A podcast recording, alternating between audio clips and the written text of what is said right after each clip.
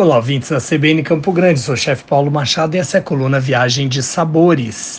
Para contar para vocês que o Pantanal nunca foi tão desejado. Pois é, o que está por trás desse mosaico de rios que permeiam territórios, fauna e flora abundantes e onde mora gente que cozinha divinamente bem é um projeto novo chamado Rota Gastronômica Pantaneira, traçado lá no ano passado, em agosto de 2022, aonde eu passei por sub-regiões dessa que é a maior planície alagável do mundo. Bem, a ideia de fazer essa rota não nasceu sozinha. Eu trabalho há anos com turismo gastronômico e pesquiso a cozinha da minha região, além de já ter representado nossos pratos em diversos países. E nessa trajetória eu tenho encontrado pessoas que fazem trabalhos de pesquisa das suas próprias regiões. É o caso da Tati Feldens, que é uma jornalista gaúcha e também co-realizadora desse projeto e que conhece como ninguém aqueles pampas cheinhos de tesouros para se visitar. Outro companheiro de trabalho é o chefe professor da UFRJ, Moacir Sobral. Com a sua expertise, nos ajudou a desenhar essa odisseia pantaneira.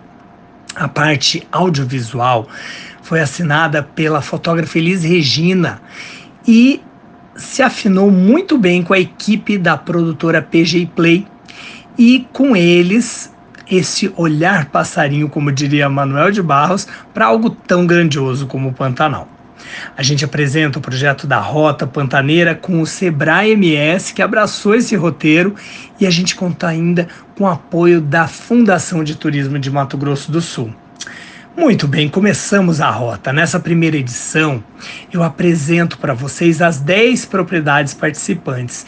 E ao longo aqui da coluna Viagem de Sabores, nos próximos nas próximas semanas, né, nas próximas 10 é, colunas, eu vou mostrar para vocês a fundo cada lugarzinho dessa rota. Mas para apresentar um geral, eu conto para vocês que a gente sai de Campo Grande, chega na Terroir Pantanal Wine and Beer, com uma vista exuberante, com a morraria da Serra de Maracaju, onde ela encontra a planície do Pantanal. Seguindo a viagem, a gente vai pela região de Aquidauana ainda e a gente encontra a charmosa pousada Pequi, que também ali fica a vizinha pousada Água Pé, que produz um requeijão artesanal delicioso. Nessa rota, a gente ainda faz parada nas margens da BR-262, na pousada Pioneiro, que conta com uma apresentação cultural intitulada Noite Pantaneira. E mais adiante, ainda em Miranda, a gente chega na Fazenda São Francisco, que dá o tom do passeio de agroecoturismo.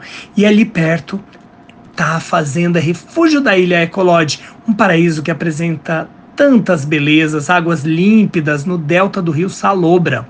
Não muito distante, a gente passa ainda pelo Pantanal, experiência que conta com a estrutura de uma antiga olaria desativada e a produção de peixes locais.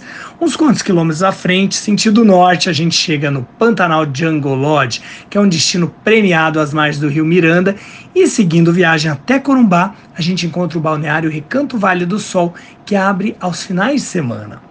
Já finalizando a rota, vamos conhecer a Inhecolândia, uma região berço para a aclamada novela Pantanal. Por ali, a gente deve chegar com a ajuda de um guia condutor prático ou por avião de pequeno porte no Hotel Fazenda Bahia das Pedras. Um verdadeiro paraíso. Repito para vocês, ó, para você que ficou curioso para saber o que provar em cada destino, então fica ligado aqui na coluna Viagem de Sabores, que nas próximas 10 edições irá falar de cada parada dessa rota gastronômica pantaneira. Apertem os cintos de segurança, apoie os sentidos e bom apetite. Até mais!